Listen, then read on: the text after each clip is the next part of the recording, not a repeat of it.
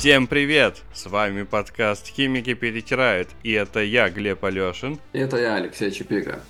Здесь мы обсуждаем образование в России, Великобритании, везде, куда бы ни забросила нас судьба. Но сегодня, кажется, мы будем обсуждать не образование, а что? Сегодня мы будем обсуждать один из нижних э, этажей пирамиды Маслоу, Лебоу, Икроу, а именно, а где, собственно, жить?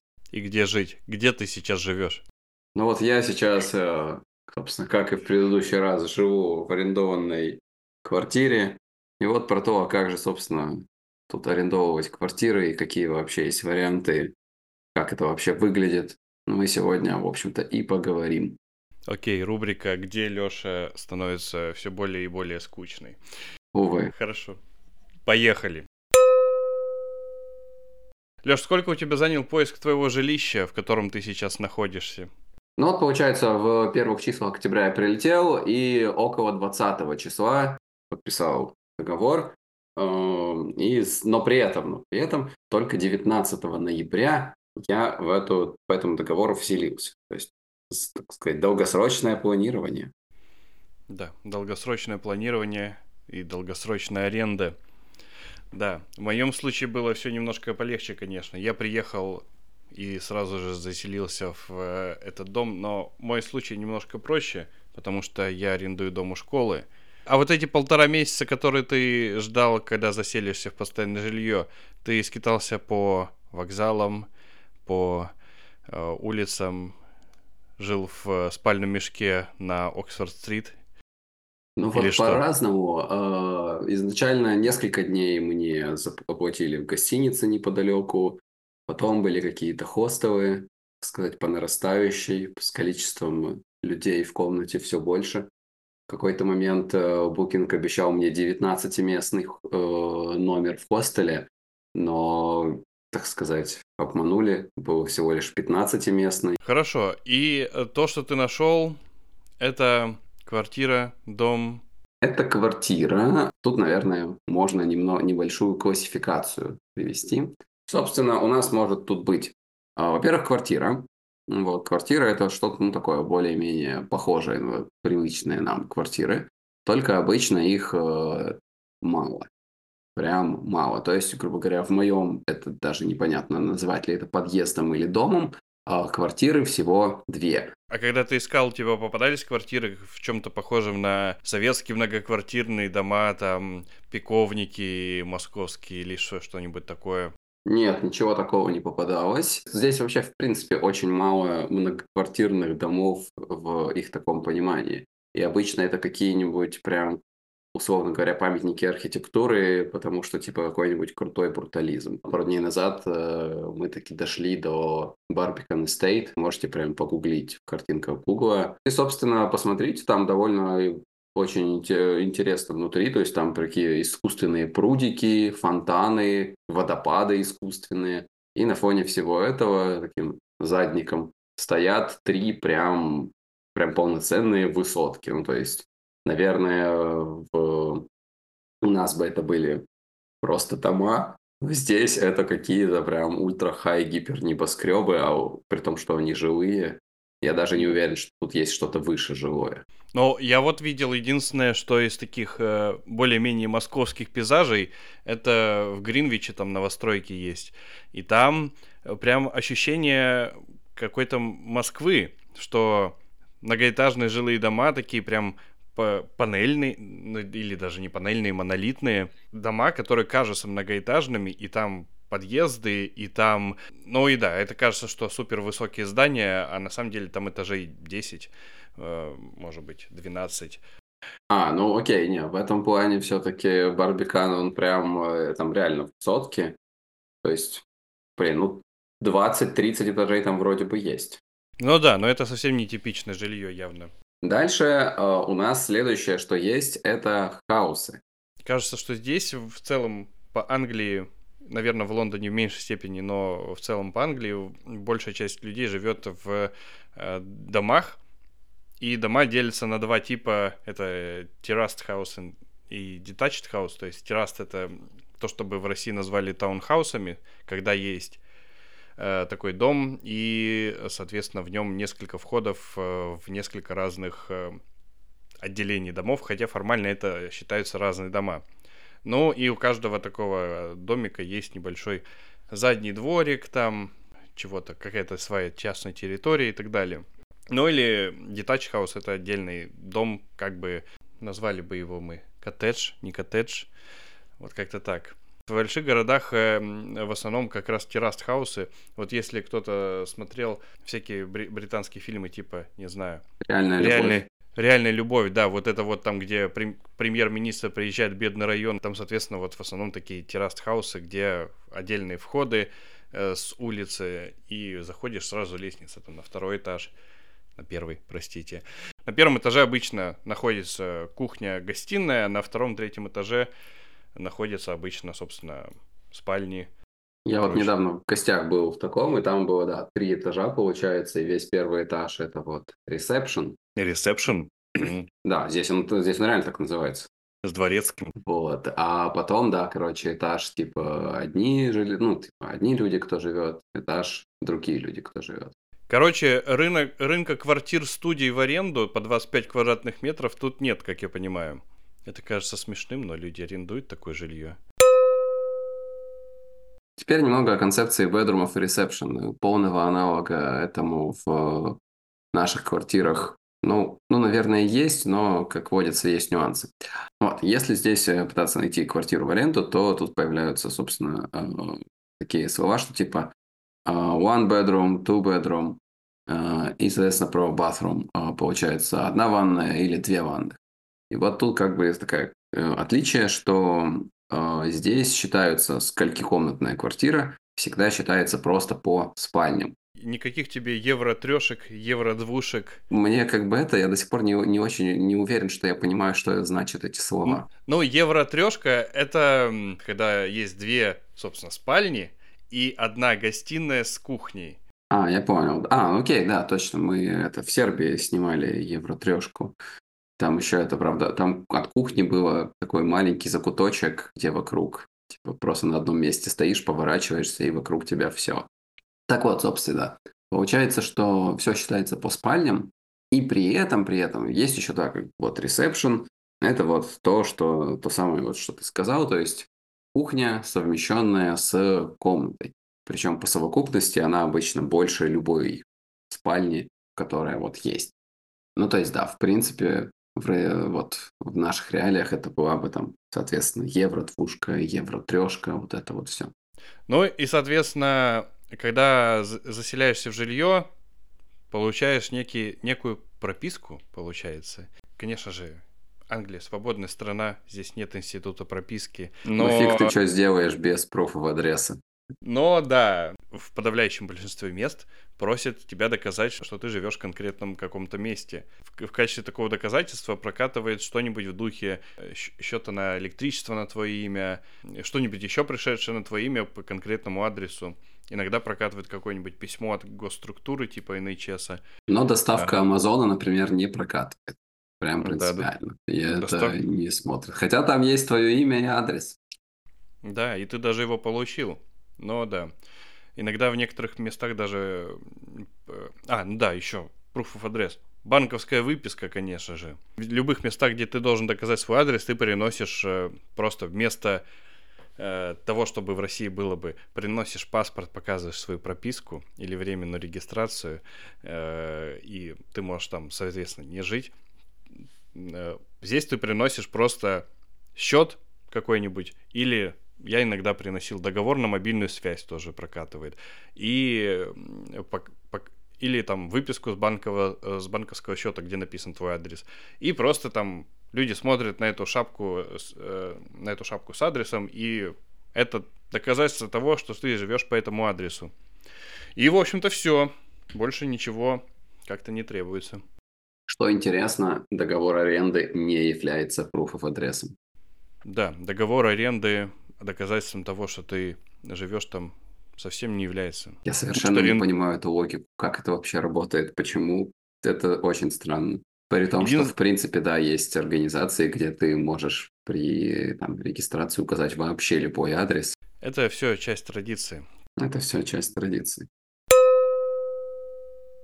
Что такое посткод, почтовый индекс? Это область на карте, не очень большая область на карте, где находится твой дом. И, соответственно, люди обычно указывают э, вот этот вот, собственно, почтовый индекс тогда, когда им надо э, объяснить, куда добраться. То есть там не геотек скинуть, например, на Google картах, а почтовый индекс. И можешь на Google картах почтовый индекс, собственно, этот вбить, и он выделит какой-нибудь квадратик или треугольник на Google карте, и, собственно, до него маршрут можно построить. Это буквально один пар, один-два дома обычно. Ну, там, ну, 3-4, да, да. ну, в общем, что-то такое. В, я прикинул недавно, что у нас бы это было что-то формата, типа, вот на углу там улицы А и улицы Б. Вот здесь вместо на углу А и на, и на углу улицы А и Б, собственно, какое-то количество символов от 5 до 7 обычно. На моем посткоде четыре разных адреса зарегистрированы и все. И обычно, когда в каких-нибудь, на каких-нибудь сайтах заполняешь э, форму с адресом, тебя первый, в первую очередь спрашивают, собственно, посткод, и потом выпадающий список. Выбери один из этих вот адресов, какой твой. И, ну, довольно удобная система, на самом деле, как по мне. Ну, вообще, да. У нас э, попробуй введи там вот это какой-нибудь почтовый индекс, ну, ему соответствует там район какой-то. Ну да. Сделай. Я тебе больше скажу, в это, в Новисаде, в Сербии, почтовый индекс 2130. Ему соответствует город. На минутку второй город в стране по населению. И да, еще, кстати, по, э, с этим посткодом забавная штука, что по первым буквам можно определить, собственно, сразу к какому городу или к какому региону это относится. То есть вот если, например, первые две буквы CB, это Э, соответственно, Кембридж или Кембриджшир. Вот, э, соответственно, это где-то около Кембриджа. По-моему, там в Лондоне разделено по, чи- по частям север, юг, запад, восток, то есть И, и W. Ну да, у меня получается северо-запад. Слушай, да, точняк, прикол. То есть в, Лон- в Лондоне разделено просто чисто по, по кругу, и можно можно по букве догадаться, это Запад или Восток или что-то еще. В конце года э, у нас в школе проводилась интеллектуальная викторина. И там было много разных вопросов, школьникам задавали. И один из вопросов, который был одним из самых увлекательных для школьников, определите по посткоду, что это за город. Как вообще искать жилье? Есть сайты, на которых все это выкладывается. И там можно указать, типа, вот там какие требования есть, искать по карте. Если вы были хотя бы на одном сайте Э, каком-нибудь по аренде жилья, то вы, в принципе, представляете, как это выглядит. Или можно устроиться в бординг school. Я просто арендую у жилье школы э, с каким-то там дисконтом. А бординг став, то есть люди, которые непосредственно в бординге живут, у них, у них есть э, ряд преимуществ. Во-первых, они не платят аренду вообще. Более того, им приплачивают за то, что они живут в школе. То есть они не платят аренду, не платят счета, не платят консил такс, ничего из этого не платят. И им еще сверху докидывают там по 5-10 тысяч в год чисто за то, что они живут в школе. Ну, да, конечно, из минусов, что ты живешь на работе и, соответственно, в какие-то половину из э, школьного времени ты находишься, так сказать, on duty, и ты должен следить за детьми ночью, э, ну, по факту, на самом деле, как мне говорят, ничего не надо за ними там следить, просто следи, что в 11 часов вечера все у себя в комнатах э, спят, и все. И там в 7 утра всех э, э всех разбудить и, так далее. Но это все-таки, да, это не очень комфортно, наверное, жить э, жить в школе. А, ну и да, еще из минусов. В выходные ты тоже тут, там должен находиться. По крайней мере, в, э, в периоды ротации какие-то.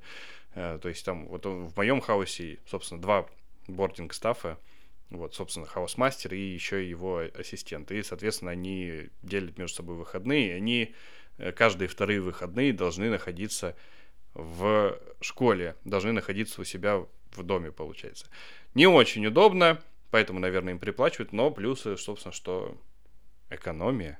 Ничего не платишь за аренду и связаны с этим платежи. Я так представил, типа, вот там такой человек идет в ночной клуб, приводит там девушку или парня, кого-то приводит такой только и разбуди детей. Здесь, э, в принципе, совершенно другая культура общения с э, владельцами с недвижимости.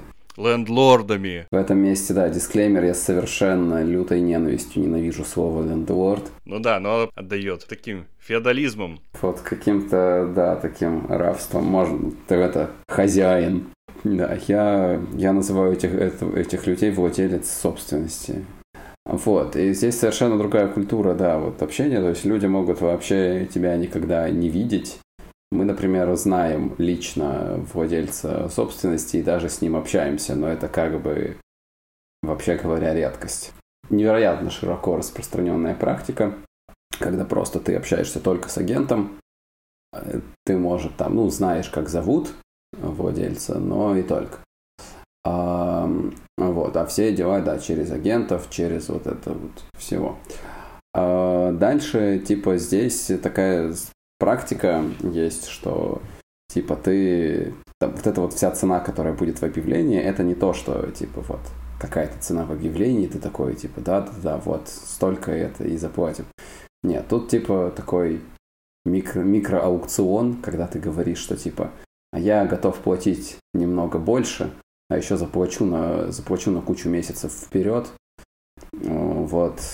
Это вот мое предложение. Конкурс на жилье, короче. Вот да, конкурс на жилье. Я как-то частично с использованием социального капитала, частично с везением, и я это, в этом конкурсе в итоге не участвовал. Но вообще говоря, это как бы очень такая тоже типичная и ну, не находящая каких-то аналогов у нас ситуация, да, когда ты вот прям говоришь, нет, я заплачу больше, только возьмите меня. При этом, как бы, да, э, я, ну, мы все-таки заплатили за два месяца вперед, но тоже за два месяца вперед это как-то, ну, еще так гуманно. С какого-то времени, не очень давнего, э, здесь ограничили сумму залога. То есть э, раньше там можно было ну вот, я, я лично не это, но так на уровне слухов слышу, что там раньше было там условно залог, оплата за три месяца. Или залог, оплата там за 6 месяцев. Ну, это прям совсем жесть, конечно, но вот вдруг. А сейчас как бы это ограничено строго, что типа по-моему, за точность сумму уже вручаться не, не берусь, но, по-моему, залог не может быть выше, чем 5 недель аренды, либо, если очень дорогая аренда, то не выше, чем, по-моему, 6 недель. И в результате, как бы, ну вот, это такой способ как-то типа, сгладить риски для владельцев, что типа заплатите за энное количество месяцев вперед.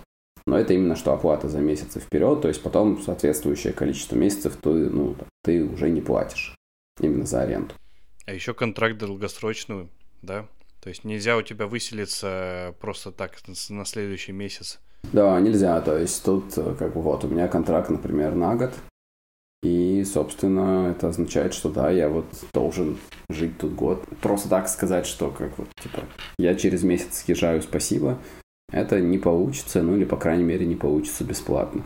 То есть какие-то там неустойки наверняка есть. Ну, обычно платишь просто за все, весь оставшийся срок аренды. Просто как будто бы арендуешь. Вот. Но у меня, кстати, контракт формально краткосрочный. Э, то есть я могу уведомить за месяц и выселиться за месяц. И, но при этом э, школа может уведомить меня за два месяца до выселения и сказать, что через два месяца ты здесь не живешь. А еще у меня контракт завязан на э, работу. То есть в день моего увольнения я должен освободить помещение. Одним днем. Здесь очень типичная история, когда квартиры или там дома сдаются просто пустыми. То есть ты приезжаешь, и тут, ну, стены. А, вот, мы когда заехали, у нас была кровать в одной из спален. И, в принципе, все. Ну, кухня была. Ну, не, ну окей, в этом смысле кухня была, да, но вот что именно в плане мебели, все. Я помню, что первые несколько дней мы просто ели там на полу под лестницей. В чулане под лестницей. Да-да-да, вот, это Гарри Поттер стайл, а, потому что, ну, там, это было единственное место во всей квартире, где был ковролин, то есть где можно было сидеть и при этом было тепло. Но зато твоя мебель, вот. Когда мы в Москве искали квартиру, мы искали специально без мебели, чтобы была своя мебель. Мы думали изначально все там набирать из условной Икеи, но потом как бы поняли, что проще не все, но почти все проще там в каких-нибудь Facebook маркетах и прочем покупать э, с рук каких-нибудь в районе БУ штук. И это в два раза дешевле, в три раза дешевле. Ну да, здесь же развит э, рынок секонд-хенд перепродажи. Вторая жизнь вещам да-да-да. И плюс амазонские темы, тоже там какая-нибудь мебель на Амазоне, она может быть в разы дешевле икеевской, при том, что на самом деле, ну, скажем, вот от стола мне много не нужно. Нужно, чтобы он стоял. Вопрос от нашего слушателя Юрия Дудя. Сколько стоит аренда? Ух, так, сколько стоит аренда? Ну, давайте оценим. А, во-первых, вот квартира, где мы, мы ее шерим. И, собственно, вот получается, э, квартира с двумя спальнями стоит 2275 фунтов в месяц. 2275 фунтов в месяц. Это в рубли что, 250 тысяч где-то? Давайте посмотрим.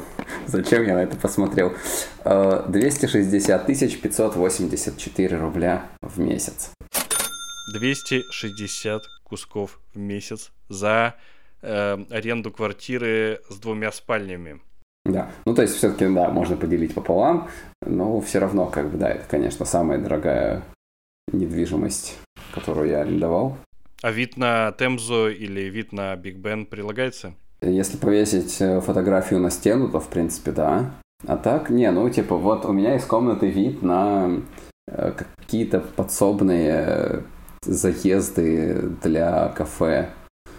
Вот. При этом, кстати, из кухни у нас вид довольно, довольно приятный. Он на это, на там такую типично английскую рандомную улочку с там какой-то скверик, там даблдекеры проезжают регулярно. Ну, то есть, на самом деле, из кухни прям хорошо. В моем случае аренда дома с раз, два, три, четырьмя комнатами, в которых можно что-то делать и одной кухней стоит 625 фунтов. Не, ну ты, кстати, еще целую комнату забыл так-то. Подожди, раз, два, три, четыре. Ну, вот комната, в которой и я нахожусь. на граунд-флоре. А, ну это не комната, это подсобное помещение, в котором Нифига можно хранить чемоданы. Помещ... Ну, блин, там, там, вы там, это вы там храните чемоданы. Чемоданы можно хранить, опять-таки, в любой из этих комнат. А в принципе, в принципе, это вполне себе комната, где есть свет, отопление. Ну, это прихожая для выхода во внутренний дворик. Это сейчас была, по-моему, самая британская фраза в этом выпуске. Прихожая для выхода во внутренний дворик. Это не ну, ладно. комната. Не, ну да, но там можно поставить двухспальную кровать, конечно, да. Гипотетически. Ну, там есть дверь. А дверь стеклянная, ну, в смысле, со стеклянным окном, то можно поднять шторочку, и будет как бы вид на внутренний дворик. Ты сейчас скажи, что ты однажды нашел чердак. Да, чердак, я до сих пор его не открывал, потому что мало ли, что там на чердаке. Я просто отмечу, что Глеб, перечисляя, что есть в его доме, забыл про комнату и на минуточку про целый этаж. Но чер- чердак это не этаж. Вот эта вот цена, на самом деле, она примерно с 50% дисконтом по нашему сити. Ну и да, и это считается не, небольшим жильем как бы здесь. Кажется странным, но такие домики пользуются популярностью. Их кто-то даже покупает. Ну, в, это, в этом доме еще есть гараж, но гараж, как бы, не я его занимаю, его занимает мой сосед Джон. Мои коллеги удивлялись, когда я говорил, что у меня большой дом. Они говорили, нет, у тебя небольшой дом, ты, ты, ты очень маленький дом. Здесь так, типа, не очень. И все спрашивали, а как будете ли вы искать что-нибудь получше, а, там, будете ли вы, надолго ли вы в этом доме живете, потому что, ну, это же временное жилье. Come on, какое временное жилье? Нормальное жилье, в принципе. Так что да, но в целом по Ely это стоит где-то, ну, 1300-1200 э, такого уровня. Как-то так. Разные сити отличаются по своей цене. Так что да, наверное, в Лондоне получается э, в два раза дороже за, ту, за, ту, же, за ту же площадь. Ну, если уж про Сити в Лондон смотреть, то, наверное, не в два. Ну, в Сити в Лондон. Кто живет в Сити в Лондон? Там живет 8 тысяч человек. Меньше, чем в Сити of Или. Но это еще, на этом, конечно же, деньги еще не э, заканчиваются, потому что еще знаменитые европейские платежки к этому прилагаются, да, Леш? О, да, о, да. Я на самом деле, правда, до сих пор все еще не знаю, сколько у меня это будут эти платежки, потому что по большому счету, вот да, на момент, когда мы записываемся, вот только месяц прошел, как мы въехали, и в результате, как бы, ну, я банально, да, не в курсе, а сколько у нас тикает-то, но при этом тут довольно интересная штука, можно ее заранее отметить, что здесь э, ЖКХ предоставляют, могут представлять разные компании. То есть, э, причем ты, в общем-то, сам выбираешь, кто будет твой поставщик и кому ты будешь за это платить. И, соответственно, кому ты будешь за это платить, вот у них там разные суммы. И это как-то очень контринтуитивно с нашим опытом. Обычно как бы у нас ощущение, что типа вот есть какая-то цена, она вот как бы фиксированная, ну уж хотя бы в рамках для одного адреса она фиксированная. А вот тут нет. Типа такой, что-то дорогая там дорогое электричество. Уйду к тому оператору, который, у которого оно подешевле. И уходишь. Или ты можешь уйти к тому оператору, который предоставляет более зеленое электричество. И там, например, э, перейти к э, оператору, который производит электричество из ветра или из солнца. И, соответственно, будешь поддерживать зеленую энергетику. Очень интересно, как, как, если, если там какие-то субсидии, то я прям готов. Ну, кстати, говорят, что оно не дороже, чем обычно.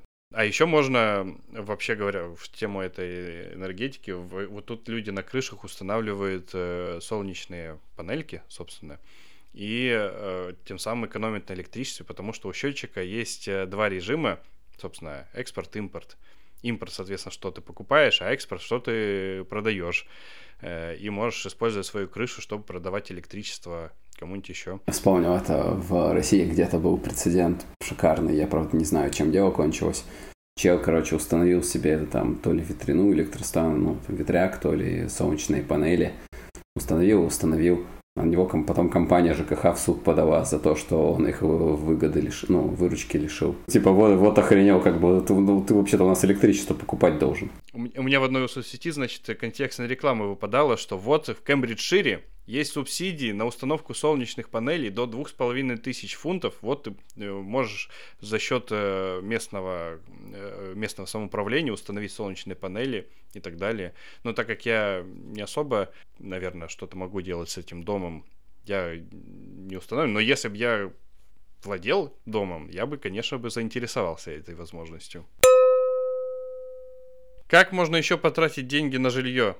Ну, есть замечательная штука, которую пока что я не осилил, это Conceal Tax. Ну, на самом деле, это, по сути, та же аренда, только ты платишь ее не владельцу э, объекта, а в городской, там, ну, в район. Но это налог. Ну, на то, что ты пользуешься там, да, общей инфраструктурой.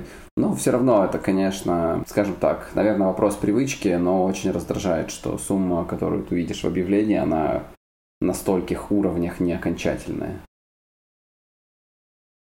В России это было бы налог на собственность, при этом в России налог на собственность недвижимости платится владельцам собственности этой, а здесь это платится арендаторам. Короче, да, это налог, взимаемый местным самоуправлением, и этот, в этот налог обычно включается, э, там, например, штуки типа вывоза мусора, уборка улиц, в него еще включается, вот там, там, э, что хорошо в этих счетах, там э, все расписано, сколько чего уходит на какие нужды.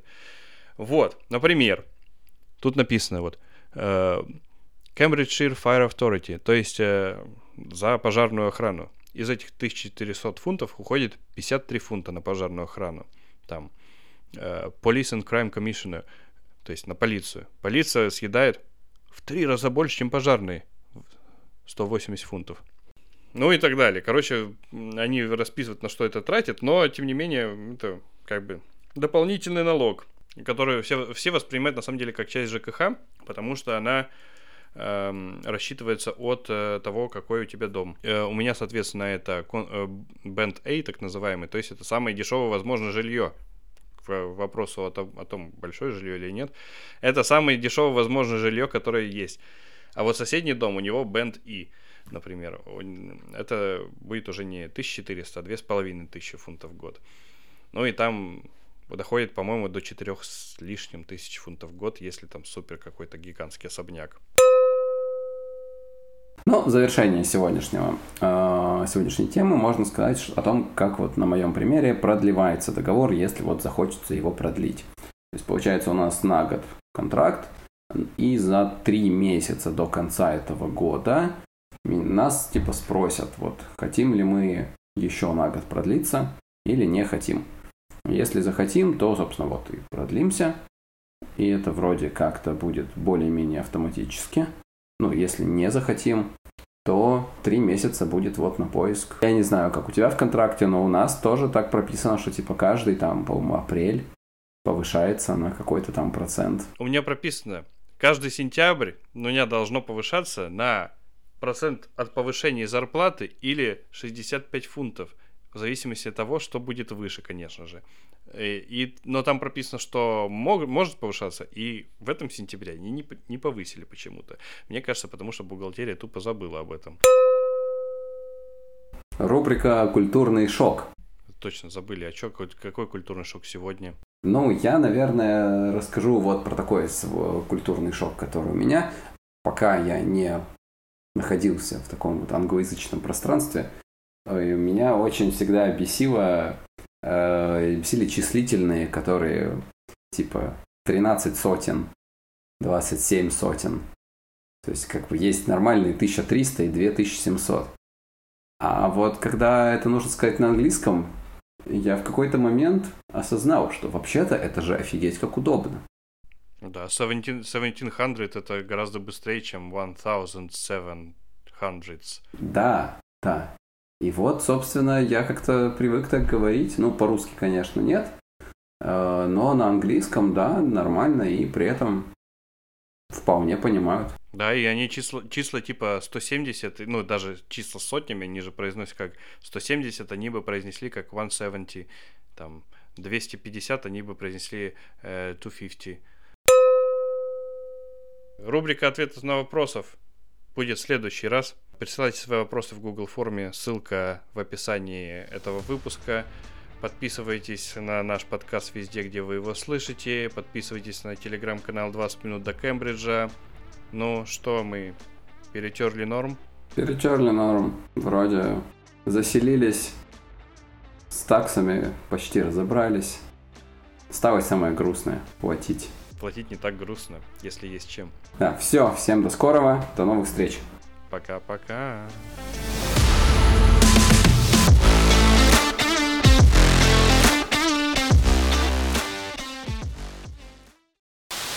Вот, вообще, конечно, это, пока ты не начал объяснять про разницу, это звучало странно, что чисто британская уникальная штука, почтовый индекс. Никто больше в мире не догадался. А еще говорят, что по NHS можно к психологу пойти. Сервис подбора на этом месте могла быть ваша реклама вообще-то. Но будет реклама сервиса подбора психологов NHS. Самая медленная в мире система э, подбора психологов. Share.